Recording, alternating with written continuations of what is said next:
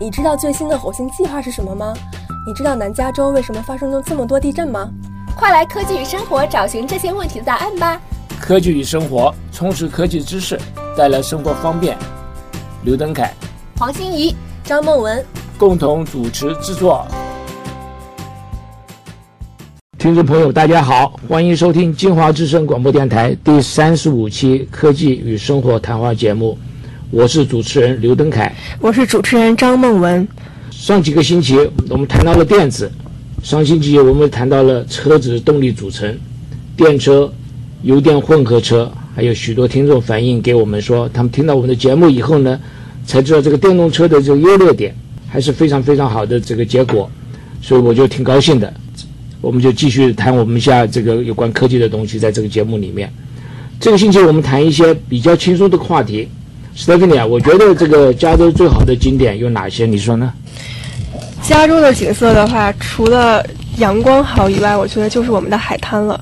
呀，海岸线非常美，然后还有一些著名的景点吧。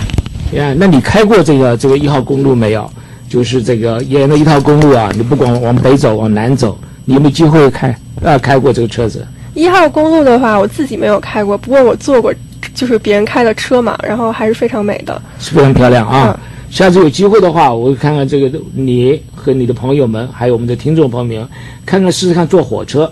我有一次机会坐火车，我觉得非常非常舒服舒服。为什么呢？因为不要赶开管开车，你又可以吃又可以喝，还可以还打电话，而且呢还可以这个上网，而且偶尔呢可以看看海岸线。这个这个，他们这个火车啊，走的时候呢，跟着公路不太一样。这个有的时候这个火车呢是非常非常靠边，所以你这这整个的这个大海的就在你前面，呃，这不是普通你开车可以看得到地方了。那我们就要说一说我们这个美丽的这个海滩，海滩的美丽呢需要好好的维护的，否则的话我们就会永远去失去它。尤其是我们上个礼拜讲说我们开车用的油，如果有用油的船破裂以后呢，那么就不堪设想了。我记得是斯泰菲娜，我记得是一九六九年啊，这个海外油井破裂了，那时候长三十英里的这海岸线，而且那个有几百里外的这个海啊，都被厚厚的油给给罩住了，听起来是一个一个大的事情了。水产当中的水物呢，还有这个产物呢，还有鸟啦，这个都不能够动了，可以说是啊，这个损失非常非常惨重。那这个今年呢，五月油管又破裂了。就是在那 Santa Barbara 那一块吧，就在 Santa Barbara 那边，要花两个月时间呢，才能够真的把它清的非常干净，我知道。所以我有有时候呢，不太敢去海边。你最近什么时候去过海边的？斯蒂芬妮？最近的话，就是两个星期以前，在 Long Beach 那一边，然后有一个好哇伊的，呃，就是一个节日，然后会有一些，呃，就是好哇伊的舞蹈啊，然后还会有一些，呃，小吃在那边。你下水了吗？还没有，我只是在那边踩一踩水，不会下去。下面这个今天呢，我们就请到了海洋环境的专家劳文健博士来谈一谈加州的海滩的这个污染情况。因为我的老是觉得这个我们的加州不太干净，所以常常不敢去的。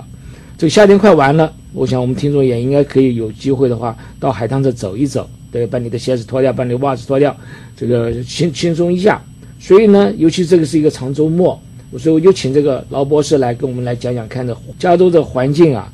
到底下面的这个呃，我们的海洋呢干净不干净？我们这个脱个鞋子下去游个泳，有没有什么太大的危呃危险？我们的劳博士呢是加州环保局下面设置的南加州海岸水环境研究所工作，专门研究有关这方面的污染的问题，海洋污染的问题。我们请劳博士给我们听众问声好。听众朋友，大家好，我叫劳文健，呃，我是来自中国大陆，毕业于中国科学院，来美国有十多年了，然后从事环境分析化学方面的研究，然后开发应用一些新的方法，呃，技术来进行检测，呃，陆地上还有海洋中的污染物的情况，参与了多个海岸带的研究计划，比如说像在 Palos Verdes 的那个那个外海的。呃，DDT 污染的研研究，还有开发一些叫被动采样器，还有进行一些农药方面的分析、化学方面的研究。非常欢迎你来我们上节目。很不好意思啊，这个长周末还把你这一家大小都拖拖拖到这里来了啊，跟我们这个听众好好讲一下我们这个这个海加州最最美的海岸线的一些情形。那我想问你一下子，我们刚提到这个海洋的污染，请老博士看看对于我们海洋污染的这个情况，目前为止如何？还有一些什么特殊的这个以前发生的事情，还有它的影响如何？看给我们听众稍微做个介绍，好不好？我们这个热线电话是六二六四六二零七七七四六二零七七七，欢迎听众打电话进来，跟我们的环保局的老博士来互相了解一下我们最美丽的加州海岸这个情形。来，我们请你介绍一下。好，那我我先从看得见的海洋污染开始，比如说就是刚才主持人讲的这个呃石油的泄漏，那么最呃从今年五月十九号在 Santa Barbara 的外海呃地方呢有石油泄漏，呃那个时候呢很多油呢就飘到了海滩上面，经过加州和当地公园的人的努力呢。努力的清洗，结果呢，在七月份呢，能够使这海滩又能够重新开放，呃，人们又可以在海滩上游泳，啊看品、钓鱼等等。但是呢，那个只是限于这个这个州的立的公园的很小的一个一块附近，其他很大地方呢，还是没有呃办法来。您说这个很大地方是什么意思？在哪里是很大的就是地方？公园的两两侧呀。哦呃，这海岸线上说对对海岸线的其他地方呢还没有，现在只是开放了这一个这个这个这个公园的一个很很小的地方。所以现在还是脏的地方，对不对？所以 Stephanie 啊，你就下去走的时候小心一点，啊。对，还得就是之前请教一下老博士。对对对，呃，一般的话，这个这像这种油的这种污染呢，它有短期效应，还有长期效应。短期的呢，它可以立刻呢能够对呃鱼类啊，还有其他的呃一些海洋的一些生物啊造成影响，立刻能让让它们死亡，还有鸟类的会让它们死亡。长期的呢，会破坏整个那个海洋的这个生态系统，会破坏打、呃中断这种食物链的供给，所以对野生动物，呃，会造成很大的伤害，会使当地的一一些野生动物会消失。呃，对于其他的负面作用啊，对人类社会呢也有，会使当地的经济呢会滑坡，比如说当地的这个投资呀、房产呀、还娱乐呀这些东西都会有影响，所以这种石油的泄漏呢是一定要避免。现在我想，除了这个 Santa Barbara 这个今年的这个油管泄漏以外，在一九六九年它也有一次泄漏，那次呢，那很大那次对，那次死了有三千五百只海鸟，还有其他的一些海洋动物，比如说是像比如说像海豚啦，啊呃海狮啦等等，嗯，呃，另外还那个那次比这次大嘛，对不对？对对，那次比那次大。另外再往回推呢，在一九八九年，Exxon 公司有一艘油油呃运油的船呢，在阿拉斯加海岸啊，破裂，那次呢呃污染了更多更大的面积的环境，呃那个时候呢处理也是非常难，因为那个油石油船呢破裂的地点它是在海的，不是离海岸很近，离海岸比较远的地方，所以清理啊救援都非常非常困难。在呃近一点的呢，在二零一零年，大家都知道，在墨西哥湾那个深水地平线那个油井那个破裂，那个呃也造成了非常大面积的污染。呃，虽然那个地方呢很快的经过已经经过了八十七天以后呢，能把那个地方盖住，但是呢仍然还已经有已经有大量的石油。我记得是说是这个下面专油井，对不对？海外的对钻油井，对它有一条这个管道，这个管道破裂了，那一直没办法把它堵起来。对后来后来是后来花很长的时间以后呢，把它堵起来了，对不对？但是那些呃污染的东西的话很难清除，应该是。对，是的，呃，这种这种污染呢，一般的话，我们表面水表面上呢，人类我们可以用一些污染的阻隔带，然后呢，可以把表面的油呢，可以把它收集起来。但是呢，这只是很少的一部分，很多油呢，它也会呃经过挥发以后呢，会越来越重，会也会变成那种很小的，叫做可以叫沥青团，它会沉到水底下去。哦，那个就是非常困难，因为沉到水底下去会跟沉积物呢会混在一块儿，那个就很难很难就基本上很难清除了。对很难清除掉。那不清楚会怎么样呢？呃，它这个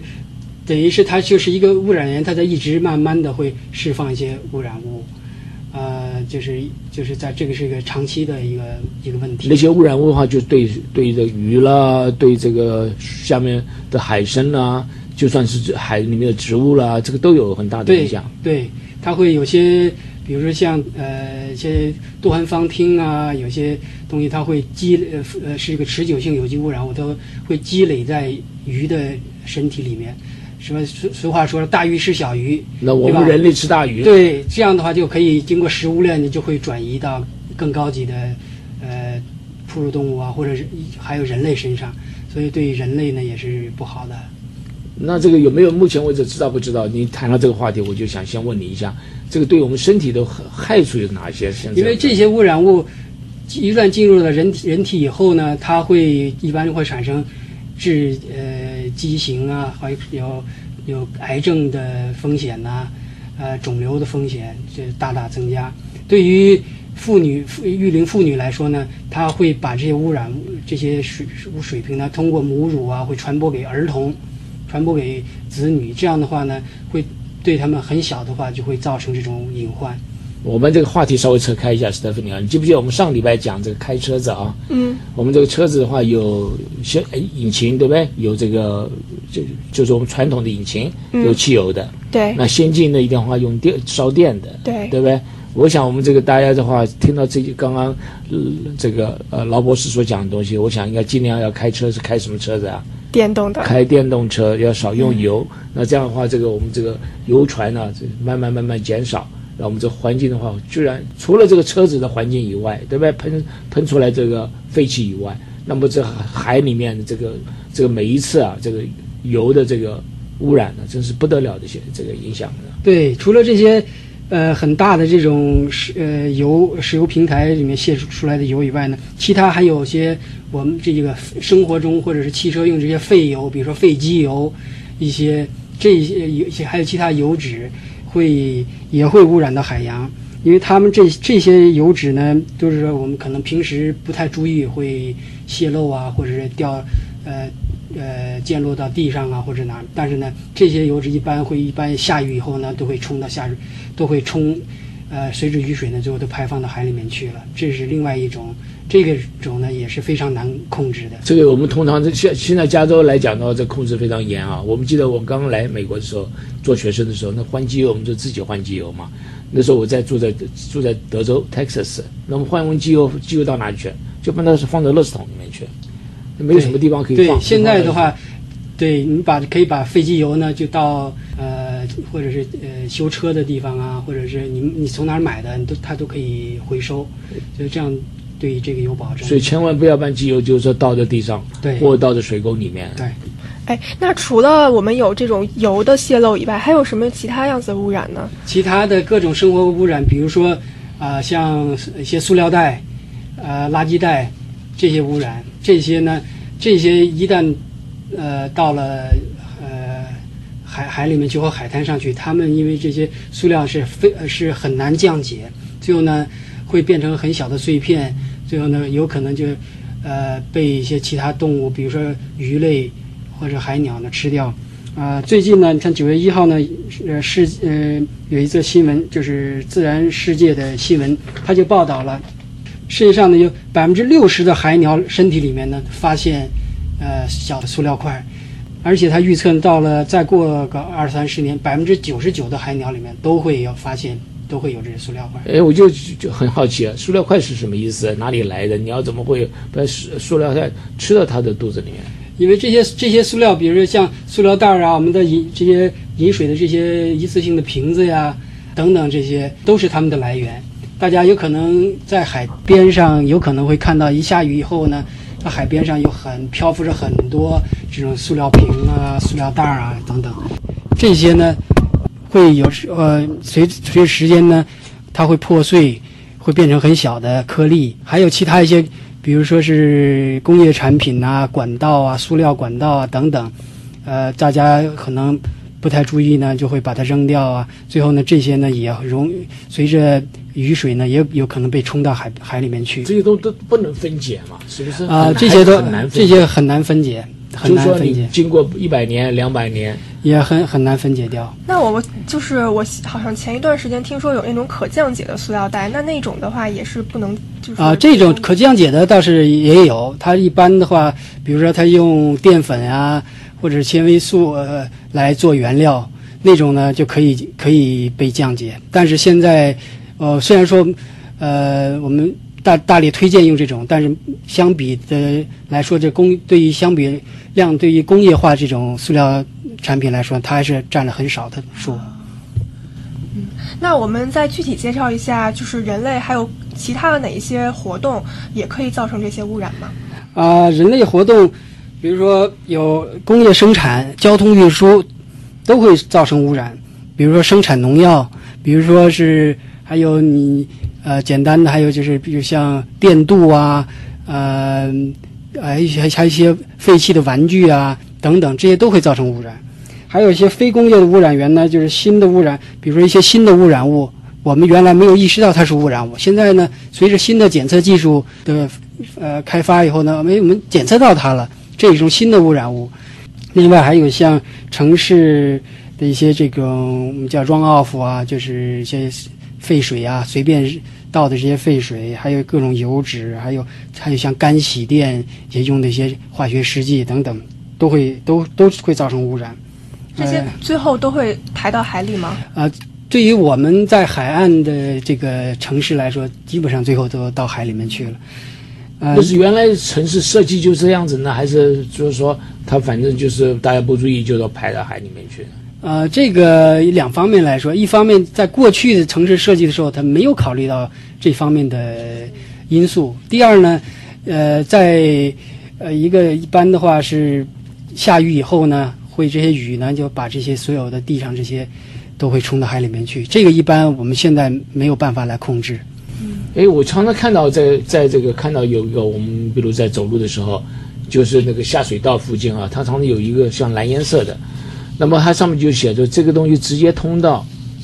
呃这个海呃海洋里面去。那这个这个是怎么个设计法呢？为什么会让这些东西直接通到这海洋里面去呢？确实是如此，因为一下雨以后呢，有大量的雨水，它这个量很大，所以它这个污水处理厂是没有办法来处理它，所以只能让它都排到海里面去。呃，说到这一点，我想给大家介绍，我们洛杉矶附近的河流啊，都是水泥铺的河道，对，为什么呢？因为在以前吧，比如说在一一九三几年的时候，圣盖维那边的河一下雨的话，它会泛滥。对，到了亨廷顿 beach 那一带，它的河河面宽有五迈宽那么宽。这就是防止它泛滥嘛，对不对？对，这就防止泛滥。第二呢，让可以让雨水呢快速的排走，不会造成对于这个路两边儿会造成这个房屋啊、建筑啊会损坏。是。那我们用的那些金属来讲，它们的污染大概是怎样的呢？啊，金属也是来源也是很多的。呃，从环境来说呢，重金属呢，我们一般都是指重金属，比如说汞啊、铅啊、镉，呃之类的重金属。它们的来源有工业污染，通过废渣呀、废水呀，呃，还有废气给排到环境里面中，还有交通运输也汽车尾气啊也会造成，还有生活污染，生活垃圾里面废旧电池啊、灯泡等等这些也会造成这些重金重金属的污染。那我就有一个问题了，因为我们这些金属来讲，我的理解是它都会从矿石里面得到，那矿石也是自然界的一个呃产物，那为什么这个产物又排放到自然界的时候就对它造成污染了呢？啊，因为这些重金属呢，我们一是提经过提炼以后，呃的金属，所以呢，它呢排放到海水环境里面中去呢，它会造成局部这个金属的呃浓度呃过高，这样呢超过了地它的本身这个地球化学的背景值，所以呢就会造成呃明显的影响。特别是呢，这些金属呢，它在环境中以后呢，那个不能够降解，会在藻类啊或底泥中积累，或者被鱼啊贝壳表面吸附，然后呢，最后有可能会进入到食物链中，所以呢，对我们人不不但对环境，还对人类都会有很大的影响。那么，美国环保意识是很强的，嗯，不过对，据我看来，也是在一九七零年左右，我们环保工作才逐渐的到位。那么，对于全世界来讲的话，有其他的哪些国家环保工作做得很好吗？呃，一般来讲呢，发达国家的环保呢，现在都做得很好。呃，但是发展中国家，因为它处于呃工农业在蓬勃发展之中，所以呢，环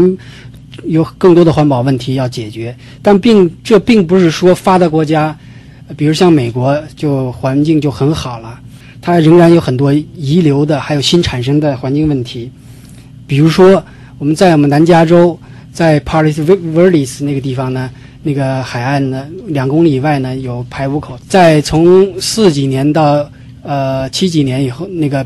从托伦斯那边有一有 DDT 的生产厂，世界上最大的 DDT 生产厂，他们的废水呢，都经都排到了海里面去。呃，造成了非常大的污染，直到现在我们还要还在研究它，还要再想办法去治理它。美国环保局是一九七零年成立的，那么这个对于美国的环境来讲有什么样的一个质的改变呢？这个是改变非常大。首先有一个环保局呢，它下属很多部门，它会统一的整个美国的环境的规划、环境方法的建立、环保意识的推广。此外呢，对于水来说呢，在一九七二年呢，通过了清洁水法案。这个法案颁布以来呢，海洋生态环境呢得到了非常好的保护，污染物呢排放减少，游泳啊、冲浪等休闲这些都都得到了保护。呃，鱼呢也是安比较安全，海洋生态呢得到了恢复。但是呢，对于未来来说呢，有要有新的技术和资金的投入，比如说。像对付海洋垃圾呀、酸化呀、营养富营养化呀等等，这些呢还需要有很多的工作要做。很高兴美国这个保护法这一档一些东西啊，现在这个环境是比较好一点。但是我刚刚听到您讲这个，好像我做什么事情都会造成污染，好像是这样子。这个感觉上是这个我们这个人类好像是没有什么这个呃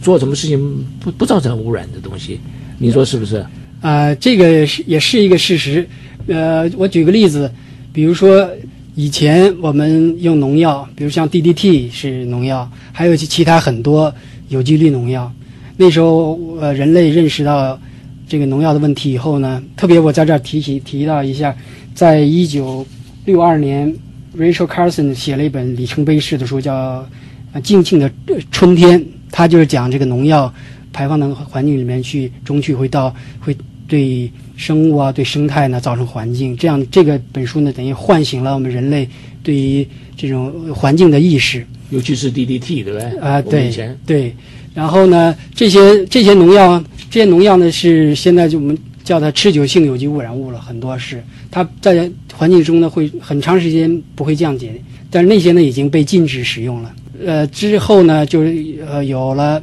啊有机磷农药。来代替它们，但是有机磷农药呢，杀虫效果也很好，但是呢，另外一方面它很非常毒，毒性非常高。我不光是说是对，呃毒呃对一些一些病虫害的毒子毒毒性非常高，对于其他那个其他的动物啊，它毒害也很高。那人类呢？对人类呢？对人类也是毒害很高的，那个是非常非常有毒的。所以呢，在九十年代呢禁止使用，然后现在有新一的一代。农药现在我们叫菊酯类农药，嗯，来代，但是呢，我们菊酯类农药现在在环境中呢，也是到处也可以检测得到。这个就是我们正在研究这种新一类的农药到底对环境中是怎么个行为，怎么对环境中的影响，最后呃看看还有什么其他办法能够避免这些影响。像你刚刚讲的，我们在加州海洋线这么长。那在下雨了，把那些脏的东西通通抽到海里面去，然后有的时候不小心把东西都排到海里面去。那这样我们的海岸线安全吗？这这样说吧，呃，如果你是喜欢冲浪的话，我们一般都是在下完雨以后呢，一般三天之内呢，建议呢不要去冲浪，这个已经有报道了，有些人呢刚下完雨就要去冲浪，结果呢最后要事实上，一看一下完雨，我自己本身就一下完雨就喜特别喜欢到海边去，我觉得那个特别清爽。哎啊，，是清爽，但是它在海里面呢，有很多路上的那些海水、呃雨水啊，冲冲上去呢，包含的垃圾啊，各种呃一些污染呐、啊，还有一些病病毒啊、病菌呐、都冲到海里面去了。所以呢，这这个时候呢，实际上接触海水呢，实际上是不好的。像您做的单位，还有我们这个加州的环保局了等等，有没有一个机制啊？就是说告诉我们这个海岸线啊，到底是干净还不干净，还哪里可以去，哪里不可去？有没有这样的一个？啊、有有这样的机制，但是呢，过去的方法呢，比如说是要检测这海水里面这种病原体或者细菌的浓度了，呃，过去的方法要要需要培养啊，需要一般的话需要二十四个小时才能够得到，啊，所以这种以对于这种等于是马后炮式的的的结果呢，对于游泳的来说起不到保护作用。对啊，我就已经已经污染了我的身体。我去看医生的时候，他告诉我说啊，你刚刚那个是因为有海洋的污染的关系的。对，现在我们开发了一种新的技术，叫 qPCR 这种新的用分子生物学的这种新的技术呢，它可以在两三个小时之内能够给出结果。现在这种方法呢，正在试验中，已经在一些海滩上呢已经开始试验了，就是放一个电子屏在那儿，啊游泳的人可以去看那个，看看今天能呃安全不安全，可不可以游泳。哦，在海滩海滩上面就就对，现在有有一些海滩已经开始使用。这个还是非常有帮助的。嗯，那么现在人类对污染的控制大概做了哪一些处理呢？还有它的干预在哪里？通常的来说，人类对污染的话呢，比如说在南加州这边嘛，南加州海岸带这个给经济带来的收入呢是二十二个 billion，其中一半来自旅游休闲事业呢。但是南加州每年花在水废水处理上呢有六百个 million，所以呢还有呢一百到三百五十个 million 呢，另外呢还要处理这种 run off 这种雨水啊，啊所以要花很多钱来来处理。通常对于这些废水呢，通常的话要要经过呃污水处理站来处理。污水处理站一般的话，呃，有一一级处理、二级处理，还有深深度处理或者三级处理。一级处理呢，就是这个污水呢排到污水处理厂以后呢，要进行过滤啊、沉淀呐、气浮啊等等，去除到污里污水里面之中的这些大的这固体的这些呃还有油脂啊固体的这些物质了。然后呢，这些固体的这些物质呢，可以进行干燥、压缩，最后呢可以拉到垃圾填埋场或者农拉到农呃农田里面去再，再再重新使用。然后呢，经过处理的一级处理的水呢，过去是有些很长时间就直接就排到海里面去了。嗯，这个呢对海洋也造成了污染。啊，后来呢，人们认识到这个问题呢，又进行了二级处理。二级处理呢，通俗的讲就是让进行生物处理，就是二级处理这些污水里面的污染物在微生物作用下呢被降解，来来进行处理。同时呢，还可以这样呢，还可以产生一些那个，比如说呃甲烷气啊什么，可以进行发电。这是二级处理。二级处理呢，现在大部分的污水处理厂就二经过二级水呢，经过二级处理以后呢，就排到海里面去了。呃，但是呢，现在呢，由于比如说我们这南加州比较很干旱，很缺水，对，所以呢，我们希望呢能够再重复利用这些水，嗯所以呢，这这些水呢就必须进行三级处理。三级处理呢，这些水呢就进行一步处理这些水，把里面的水里面这些营养物啊，把里面这些呃还有其他的一些病原体啊等等进行处理，经经过了超滤了、反渗透啊，还有臭氧啊、紫外线的照射啊等等。经过一系列的处理以后呢，这样的处理的水呢就非常非常干净，甚至可以直接饮用。但是三级处理的水以后就可以直接饮用。呃，是对，是直接可以饮用。但是呢，现在我们很多用这种水呢，进行对于地下水进行回灌，啊，也可以进行浇浇花浇花啊、浇草坪啊。这样的话，可以大大缓解我们水的压力，这对我们南加州是非常非常有意义的事情。我在路上看到那个树啊，有的时候那个上面就写用 recycled 呃 water，那就大概就是这个大三对级处理的，对大概就二级处理还是不能用的。对二级处理还是不行的。OK，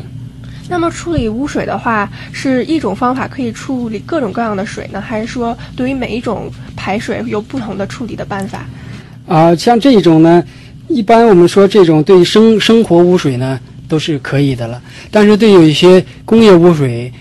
的话呢，因为工业污水呢，它不同，它有它的工艺，它不同的材料，所以所以说呢，这些呢有法律法规来让他们在排这些工业污水能够进入到污水处理厂之前呢，都要达到一定的标准，能够让污水处理厂来处理它。所以说污水一旦有工业污污水这些。工厂啊，什么，它都要进行它自己的处理。同时呢，这样的处理呢，也都是在污水处理厂或者是环保部门的监督之下来进行，让他们能够达标排放。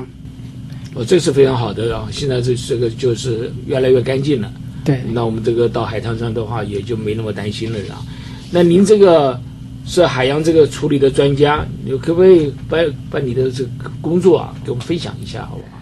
好？啊，我们。这个单位呢，主要是从事这个海岸带这个水环境的研究，进行一些呃基础的研究，进呃同是为了给决策部门还有一些环保其他环保部部门提供数据、提供支持。呃，普通的说，我们可以说是海岸南加州海岸水环境的一个智库。呃，我们这个单位呢，对于南加州海岸来说，从已经进行了多次的。整个海岸带的进行研究，比如从每五年进行一次综合性的研究，这种呢已经从九四年开始到现在，呃，已经进行了五次，每五年进行一次，呃，全面的检测海水，还有沉积物，还有鱼类，是还有现在还还有鸟类这个的它们的污染物的水平的影响。那我想就请教一下，像这么大的海海海面，你怎么去？说去采样，你们这大大约怎么想法，怎么做法呀？啊，这种呢有专门的，我们有专门的统计学家来计算出来，在什么样的点位能够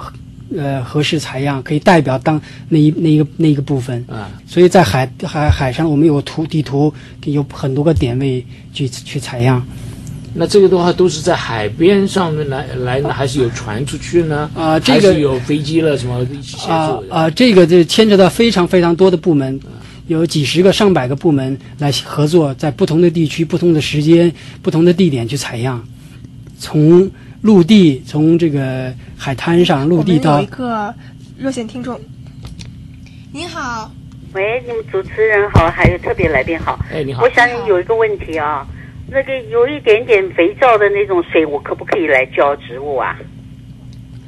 啊，这种啊，这种我建议最好还是排到下水道里面去，因为对，我都拿来用哎，我一点点肥皂的我就拿来浇 浇花嘞。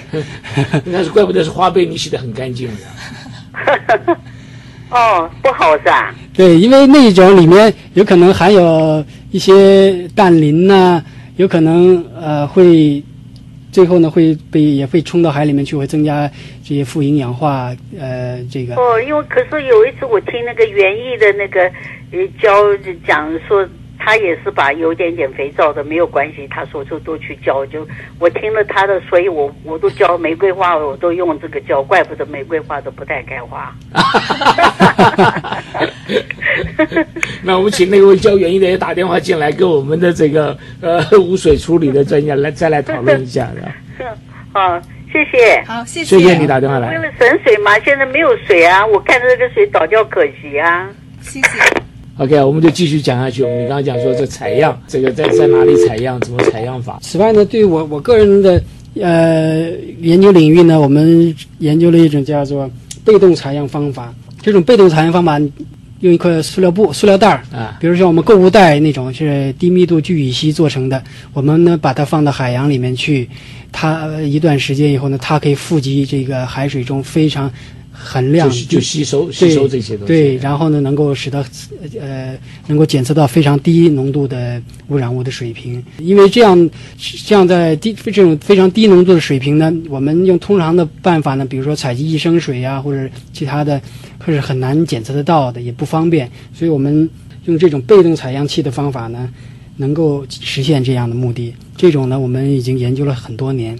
呃，这已经成功的应用在像 Paris Paris Verdes 那边海岸上，海那个海水里面的检测。什么叫做被动采样？啊，被动采样呢，就是不依靠外来的呃能能能源能量，呃，它能够自动的呃富集那个海水里面中的呃污染物。也就是说，它不需要能就是电源吗？对，不需要电源。我们相对来呃说就是主动采样器了，你得要放一个电源，放一个泵，然后呢泵这个海水呢通过比如说吸附柱啊、吸附薄膜，呃这样这样来来做。这种呢，因为第一呃那个很贵，第二呢它这个也使使用时间上也有有电池也有寿命，嗯，所以呢那个现在呢我们。对于海洋里面来说呢，也不方便，也容易丢失，所以我们这种呢是非常便宜，而且简单有效。那我还是不太了解，说你把这个地方放在哪里？放在海岸线呢，还是放在海当中呢？还是海平面呢？还是深海里面呢？啊，这个我们这个都可以，就是放在水水里面，比如说水的表层、水的中层，还是水的底底部，还有甚至水的这个海底的这个泥呃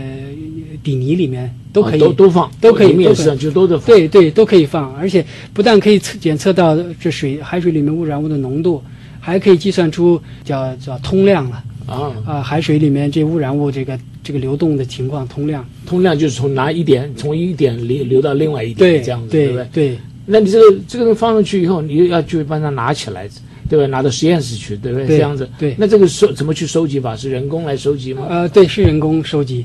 这个，因为我们到了放到，比如说放到海里面，然后呢，放在一个绳子里面，啊。绳绳子上面，绳子底下呢放上一个链条。跟，钓鱼一样嘛。对，把它放到底下，然后表面上放一个浮漂，啊，这样的浮漂呢，到时候我们比如说隔上一个月去去找，可以找找得到。啊这个很多很多人工在里面，哎，对，是。是非常非常复杂。然后对。拿拿到了以后又怎么样呢？拿到以后，我们就把它带到实验室，啊。然后呢，把它表面要清洁一下，然后呢，进行继续用溶剂来把它萃取出来，浓缩，呃，这样的话呢，用仪器来检测。我们现在可以用气象色谱和质谱仪来来检测。那么这个测谱的这个结果的话，你们怎么样去帮他这个报告？是给我们一般的老百姓会知道呢，还是说你怎么样去整理一下，去给这个决策单位来做的？啊、这个的话，一般我们做的就是可以跟合作单位，还有或者 EPA 来来呃，因为是他们让让我们做，我们就可以给他们做，然后给他们进行决呃这种环保政策、环保措施的决策提供信息、提供支持。EPA E 的全称是什么？就是美国环保局，美国环保局。对，那么我们一般测的是海水，那有没有对海里的动物进行检测呢？也有也有，我们呃采来海海里面的，比如说鱼，还有比如说像像海豚的一些呃样样本来进行检测，看他们在这个生物富集有富集里面有多有多少这种污染物。也就是我们常说的，就是供应链里边看看大鱼吃小鱼，是不是那个小鱼里边有更多的那个污染物？对对，是的。实际上，我们用这个被动采样器呢，它一个功能也就是可以模拟这些动物这个的富集的情况，这是另外一个用。那我很好奇，那个被动采样器它大概长得什么样子？啊，就是呃一个塑料条，就跟比如说，就像你一个一根皮带一样子的。嗯嗯。然后呢，我们把它固定在一个呃一块金属丝上面，铜丝啊上面，然后呢把它绑到绳子上，放到海里面去就可以了。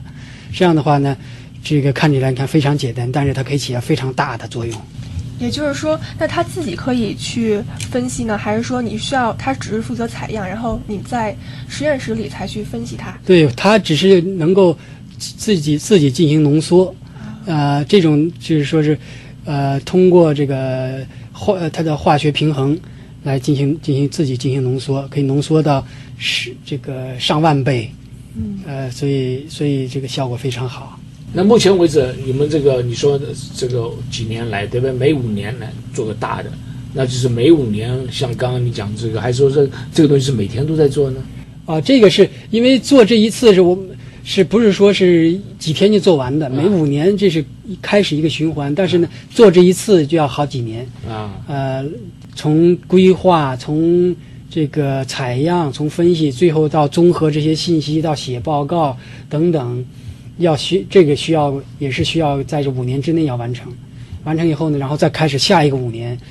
这这种新的计划。对的，这当然了，新的不是说对每一次对旧的五年的这种检测呢都简单重复，是要根据过去这五年我们采取得的结果呢，来制定新的呃计划。所以呢，它是虽然是滚动发展的、滚动的，但是呢，每次都是新，每五年的结果都有新的。您说这这是第第几次了？这一次是已经做了第五次了。现在呢，从一三年这是第五次，现在我们还正在、正在进行做做这在当中对。那你可不可以有有没有这个替我们听众们稍微说一下，这几五次或四次来这个结果是如何？啊、总的来说吧，是我们这个生态环境都越来都变在变好，污染物的水平呢在降低，在在环境之中，啊、环呃环境呢得到了很好的保护，啊、鱼呢这个污体内的污染物水平呢总的来说也在降低，也在讲对这个游，对于呃大家关心的游泳呢，是我们可以说是百分之在南加州百分之九十五的地方呢都是安全的游泳，只有百分之五呢是尽量别去，就是比如说像一些港口啊，像一些排污口啊，像一些呃一些背里面湾里面海水水流动不畅的地方啊，大家就不要去。呃，另外呢，所以对于冲浪爱好者来说呢，这也其实也是他们也可以在广大的海域呢可以自由的冲浪。所以你刚刚刚刚讲说是百分之五脏的地方，如果你在港口看着黑黑的，你应该自己判断说这个是脏的，你不要去，对不对？对对对。那这个的话，我们这个几年来每年都做都做，我们这个有没有一个标准说，哦，我做到哪一个地步我就应该停下来呢？还是永远就要做下去呢？因为只啊、因为现在的话，我们还不能够说停下来，因为每每次做呢还是有很多问题，呃，发现或者是遗留，所以我们还要继续的做下去。到目前来说，我们还是应该要继续做下去。比如说，现在不断的有新的新型的污染物会被发现，同时呢，有一些过去老的污染的地方呢，比如说 Par Parley Verdes 那那一带呢，它是被 DDT 污染了，它会持续很多很多年，一直都在都在那儿，呃，所以这些呢都是需要进行长期的去监测的。那您刚刚讲了，就是说我们这个防止这个污染，比如说水要弄干净了才可以下去，对不对？然后这个有的时候没办法，这个雨水冲下去等等。那我想很很想要知道一下，说说已经污染的怎么怎么清洁。但在讲这个之前，我先让我先问其他一个问题。一个问题就是，我们现在美国来讲是两个海，两个大海岸，一个在西边，一个在东边。那我们西边比东边干净吗？还是东边比西边干净？啊、这个其实东边的话，那边工工工农业发展呃更早，很多工厂啊、造船厂啊也都在那边，所以那边呃我有很多一些同事也是在那、在那边工作，所以那边呢实际上污染也有很多污染的地方。那我就很担心了，因为我们就知道说，很多人说哦，你要吃鱼，你不能吃这个加州捕的鱼，对吧？因为它这这个加州污染。啊、您这么说，是指我不呃，必须要严格来说吧，就是说是我们加州大部分地方还是可以，主要就是在 Palos Verdes 那一带，比如说从呃 Santa Monica 被那个 pier，还有的 Seal 那个海豹那个班、那那个 pier 那个之间那一带呢是不太好，所以呢，在对于那些底栖的鱼，比如说就是它一般在海底下活动的，比如像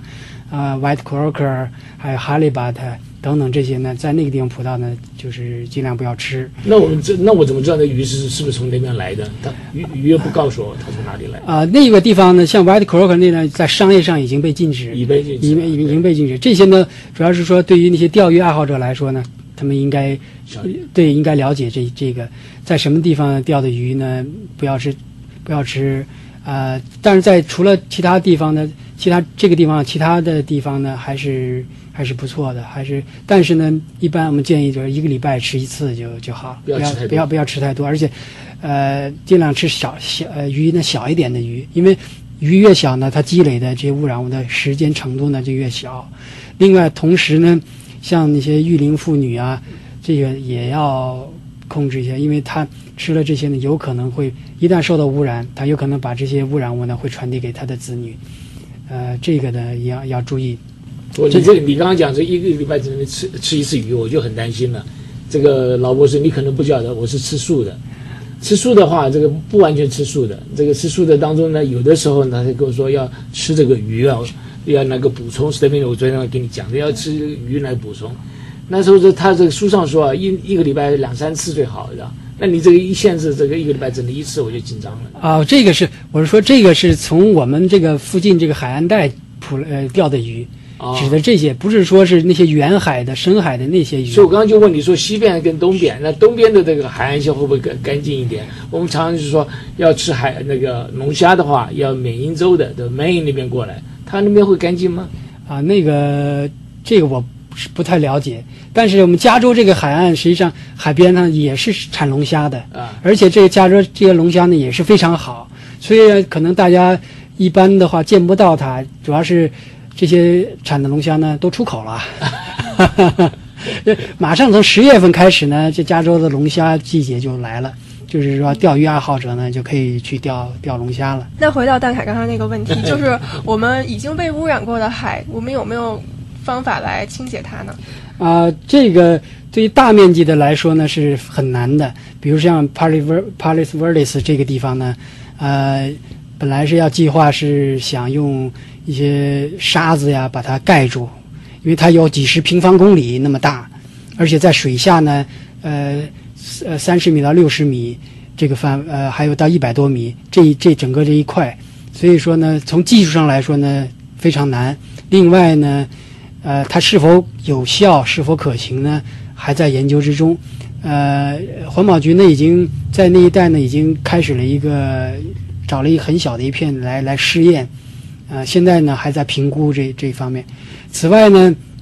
据我所知呢，在那个呈现的呃新港，就是阿普纽坡贝那个地方呢，那个地方圣地亚 Creek 那个河口那个地方原来也有污染，那个采来的那个底泥呢都是有毒的。前两年呢就被就是相当于就是。找那清淤船把那底泥呢都把它挖走了。哇，这个工功夫大的很。对，这个要要花了几年的时间，投入了大量的资金，然后呢把那清理。现在呢那个地方基本上是比较干净，但是要保持要继续保持它呢，所以大家还是要注意，不能够乱丢垃圾啊，保护这个这个环境。我小的时候总总有这种感觉，这个我们这个海洋啊是一个大垃圾，不不是一个大垃圾桶。海洋自己本身，你把垃圾放进去以后呢？它没多久呢，自己就会清干净。照你所讲，这个不是这样子的，不是这么回事儿啊。啊，对，不是。实际上，海洋呢，在地球上呢是占百分之七十的面积，那么是我们人类和呃和生物呢赖以生存的基础了。它不是一个大垃圾桶，我们现在已经有清楚的、清楚的认识，它不是一个大垃圾桶，不能够什么都往里放，因为海洋它有它的承受能力，特别是在海在在近海海岸带地区呢，也会造成严重的污染，对当地的生物、对当地的环境，呃，都会造成很不好的影响。所以这个呢，我们要从观念上呢，要把它改变过来。所以这个是这很很重要，因为我们从我从小就认为说，哎呀没关系啊，把东西放到海里面去，它以后自己就会清掉了。其实不是这么回事啊。对，虽然海水本身自己呢，比如说有一些像是自己自我净化的过程，比如像有些呃污染物呢会到里面海水里面会被会溶溶解、会沉淀呢，会嗯会被降解啊、光解啊、生物降解啊等等，但是呢。如果太多的话，而且有些，特别是有些工业工业的呃污染物呢，它不能够被降解，所以说呢，这个呢，就是靠海水的自己自我净化作用是不能够完成的，所以就造成了它的污染。哎，你刚刚讲说是我们这个南加州，呃，比如像纽珀贝区那个地方，还有这个 Palo Verde 那个地方，为什么以前的污染这么大呢？是是怎么造成？我现在记不起来了的。啊，Palo Palo Verde 那个地方呢，在四几从四几年开始吧。啊，那个地方是一个排污口，那个地方实际上是在 Torrance 那边有 DDT 的生产厂，在那儿呢，它的污水呢就排到了附近的一个污水处理厂，污水处理厂通过污水处理厂呢就排放到了那个海底下去。那个时代呢还没有人们的环保意识还没有那么强，对这个农药对生态环境的破坏呢还没有这个意识，所以说呢就造成这样的结果。呃，像阿普尼沃贝那个地方呢，因为它是正好处在河口河口的地方，它容易被污染，因为它就相当于一个大的沉淀池。那个河口那地方呢，污水呃雨水呢一一一流下来以后，一下来以后呢，一到了阿普尼沃贝那个河口那地方呢，它马上马上流速变慢，哎，它这些沉污染物呢就被沉淀下来，就积累在那个地方了。所以说这个是。对于这像这样的情况呢，是不对特定的环境、特定的条件下会造成这种污染。所以我们现在大量的工作也在清理之前的，就是造成前人造成的对结果。对，像这像 Paris Verdes 这个，它叫美国 EPA 设计了叫做超级基金这个点，就是说是要花很多钱。大概因为这个以前跟那个被污染的那个那个公司。后来那个打官司了，后来他们就要要提供一百四十个 million 哇，来去进行修复那个地方，所以说，呃，这个是要花巨额资金去去去做这个事情。那我们现在洛杉矶正好有两个港口，这港口的话对水的污染有什么样的影响呢？啊，港口也是污染很严重。你想，它有那么多船只在那儿装货、卸货、航运。而且港口那地方呢，它是一个相对封闭的环境，